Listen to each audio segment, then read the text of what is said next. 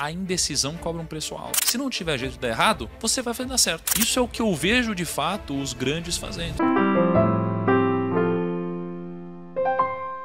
Eu tinha atingido minha liberdade financeira com 26, 27 anos, foi cedo. E aí eu comecei a pensar, caramba, cara, como que eu consegui atingir minha liberdade financeira, né? Porque, por mais que eu tivesse tido muito amor na minha vida, eu tive muito perrengue também. Então eu era o cara que eu trabalhei como barman, como garçom, né? E eu lembro que no momento que os meus amigos estavam indo nas festas para se divertir, né? Então eu lembro que eu trabalhava mais do que todas as pessoas que estavam ao meu redor, né? E a maioria das pessoas não se preocupavam, se preocupavam com isso. No final de semana eu trabalhava, a maioria não se preocupava com isso. Então eu tive um momento muito difícil da minha vida em relação a esforço esforço, em horas de trabalho. E chegou um belo momento que eu atingi minha liberdade financeira. Eu falei, caramba, peraí. Com certeza eu dei algum tipo de sorte, mas eu devo ter feito alguma coisa certa também para ter atingido minha liberdade financeira tão cedo em relação às outras pessoas. E comecei a estudar na época. E uma das pessoas que eu estudei tinha sido Napoleão Hill, não. Napoleão Hill foi um cara que é, estudou sobre riqueza na época dele, né, no tempo dele, só que num tempo onde não existia internet. E aí eu me questionei, poxa, será que existe é, algum motivo do porquê as pessoas prosperam? E eu pensei, como temos acesso à internet hoje, imagina como a gente não pode fazer uma análise muito mais quantitativa do que ele fez na época dele. E aí foi daí que a gente começou a ir em busca do porquê algumas pessoas prosperam e outras não. Será que existe um código? Um dos primeiros grandes nomes que tinha conseguido tinha sido Chris Gardner. Na época da escola de vocês, tinha aquela aula onde a professora faltava e todo mundo assistia filme? Tinha, não tinha? Na minha também. E aí era sempre o mesmo filme, cara. A Procura da Felicidade. Era o uhum. mesmo filme, cara. Era sempre esse mesmo filme. E aí, mais pra frente, talvez por uma inspiração disso ou por um acaso, eu virei um assessor de investimentos. Que era exatamente o que o Chris Gardner fazia no filme A Procura da Felicidade.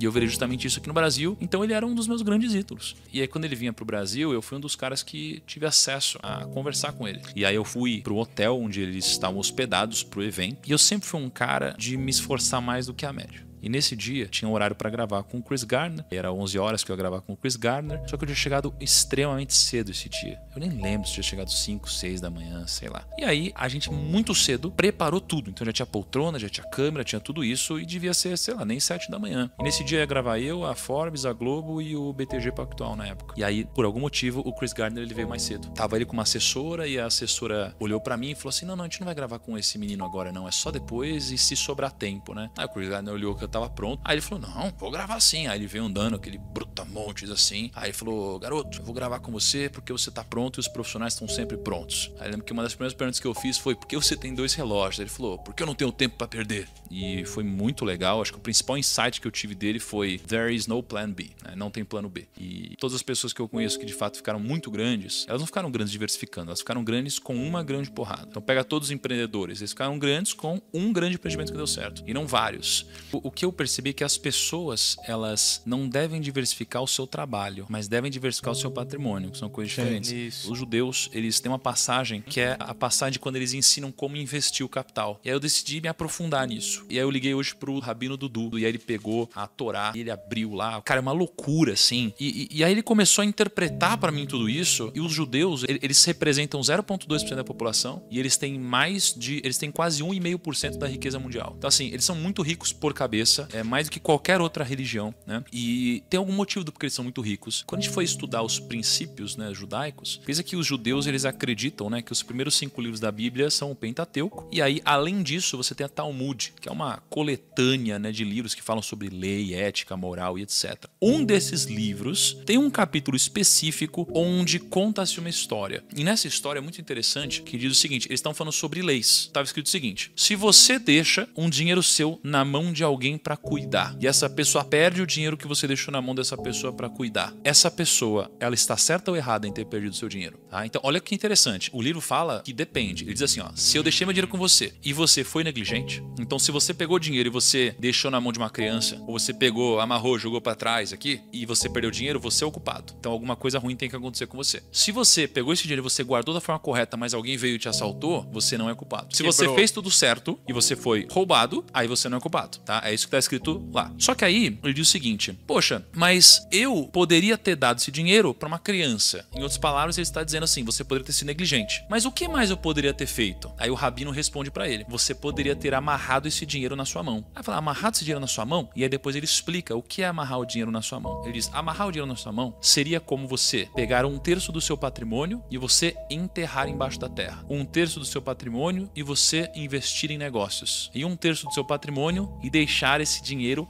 esse dinheiro não, e deixar essas posses abaixo da sua mão. Então ele diz basicamente que para o seu capital você deveria diversificá-lo dessas três formas: terras, negócios e posses que estejam abaixo da sua mão. Ou seja, real estate, é, ações e reserva de valor. Então é muito interessante quando a gente fala sobre diversificação e quando o Chris Gardner fala sobre plano A, que eu vejo que o que te enriquece é o trabalho. Então no trabalho não existe espaço para plano B, C, D, é um único plano. Por quê? Porque se não tiver jeito de dar errado, você vai fazer dar certo, tá? É, agora, o fruto do seu trabalho, ele deve ser diversificado, ele deve ser amarrado na sua mão. Isso é o que eu vejo de fato os grandes fazendo. É, até se a gente fizer um backtest dessa carteira de investimentos diversificada né, dos judeus, de fato foram alguns dos maiores rendimentos da história. Isso aí foi escrito há 1800 anos atrás. A indecisão cobra um preço alto, Sim. né? Porque às vezes você fica assim, ó, não, não quero abrir mão disso, porque se der problema. Aí o fato de você não ter coragem de abrir mão disso te gera um problema onde você não teve coragem de abrir mão. É, você tem que abrir mão de alguma coisa, cara. É, o sacrifício é recompensador. Tipo, por exemplo, você trabalhou quantos anos como assessor sem ganhar nada até você, sei lá, vender o seu negócio e ganhar um bom dinheiro? Eu fui sete anos assessor. Meus primeiros dois para três anos eu não ganhei nada. Depois disso eu comecei a ganhar um dinheiro, mas eu reinvesti no próprio negócio e paguei dívidas da família. Então eu demorei sete anos para ganhar meu primeiro grande dinheiro. Então você fez sete anos de sacrifício para realmente conseguir Isso. mudar, tá, viver do jeito que você queria, basicamente. Isso, exatamente. E aí quando você pega os nomes que a gente conversou, todos que ganharam dinheiro demoraram para ganhar dinheiro. Todos demoraram para ganhar dinheiro. Então quando a gente fala do código da riqueza, cara, existem algumas coisas em comum. Uma delas é você entender que primeiro você planta, depois você colhe. E hoje as pessoas elas primeiro querem colher. As pessoas não têm coragem de abrir mão do que elas mais querem na vida delas. Na verdade, elas abrem mão do que elas mais querem na vida delas para colherem né, o que é importante apenas nesse exato momento. Hoje tá tudo muito rápido, né? Você pega o TikTok, você pega o Instagram, você pega não sei o que lá. Então a gente sabe muita coisa, né? Espalhada, de zero profundidade. Então é muito difícil a gente conseguir ter alguma vantagem competitiva. Todas as pessoas que eu conversei no Código da Riqueza, elas eram muito boas em alguma coisa. Hoje você tem um monte de gente que é medíocre, cara. Que é mediana em tudo. E não foca em né? nada e não sabe de não nada. Não foca em nada. E eu sou péssimo em muita coisa, na maioria das coisas, mas eu sou bom em poucas. Isso aqui é o que me fez ter resultado. As pessoas que são verdadeiramente ricas, elas entendem que o dinheiro não é causa, ele é consequência. Mas é consequência do quê? Do seu trabalho, do seu esforço e do seu valor agregado na vida dos outros, tá?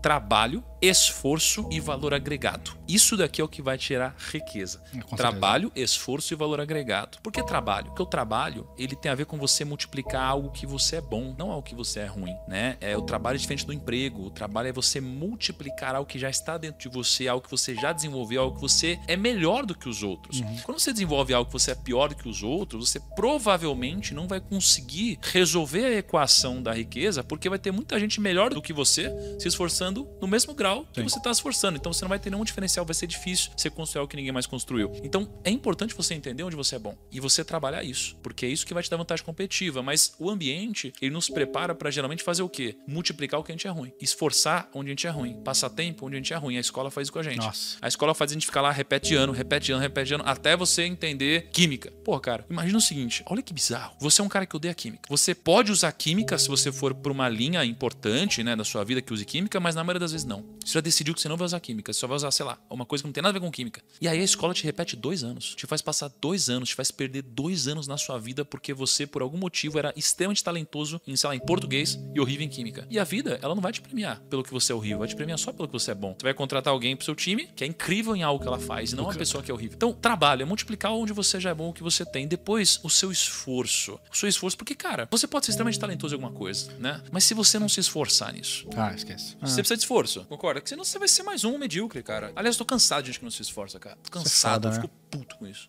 pior que gente sem discernimento cognitivo é gente vagabunda, cara. É, é, é, a combinação perfeita. É o deixa a vida me levar, com mediocridade, baixa capacidade cognitiva e vagabundagem. É, agora, olha só, por isso e, e, aí você tem um terceiro ponto, você tem o multiplicar o seu talento, você tem o esforço e você tem o valor agregado. Porque não tem como você ganhar alguma coisa se não agregar valor pro outro. O valor agregado eu aprendi com você, eu não sabia que o que, que era isso. Eu achava que trabalhar e ter um emprego era realmente fazer o que eu fui pago para fazer e tá tudo bem. Eu não sabia que era tipo assim, era fazer o que eu fui combinado a fazer, mas é tipo assim, cara, agregar realmente um valor a isso. É tipo assim, pensar com uma, uma outra ótica, não é tipo, vou editar um vídeo para subir no YouTube. Não, eu tô editando um vídeo que vai impactar um monte de gente. Eu tô editando esse vídeo para bater mais de um milhão de visualização, porque eu sei que a gente vai conseguir converter esse vídeo em X, Y coisas. Então, as pessoas não entendem que é tipo assim, cara, se você hoje é um júnior numa empresa e você trabalha como um júnior, você vai ser para sempre um júnior. Você nunca vai promover um cara pro pleno se o cara trabalha como um júnior. O cara tem que trabalhar primeiro como um pleno ou até mesmo como um sênior. Pra você pra... sentir aquela coisa de tipo, puta, cara, esse cara ele já tá. Já eu preciso tá... promover esse cara. promover esse cara. Promover. Não dá para não promover esse cara, né? É, exatamente. Tem que chegar nessa parada. E aí eu, eu tava com. Eu tava com o Jeffrey Myron, eu falei assim, Jeffrey, o que é riqueza pra você?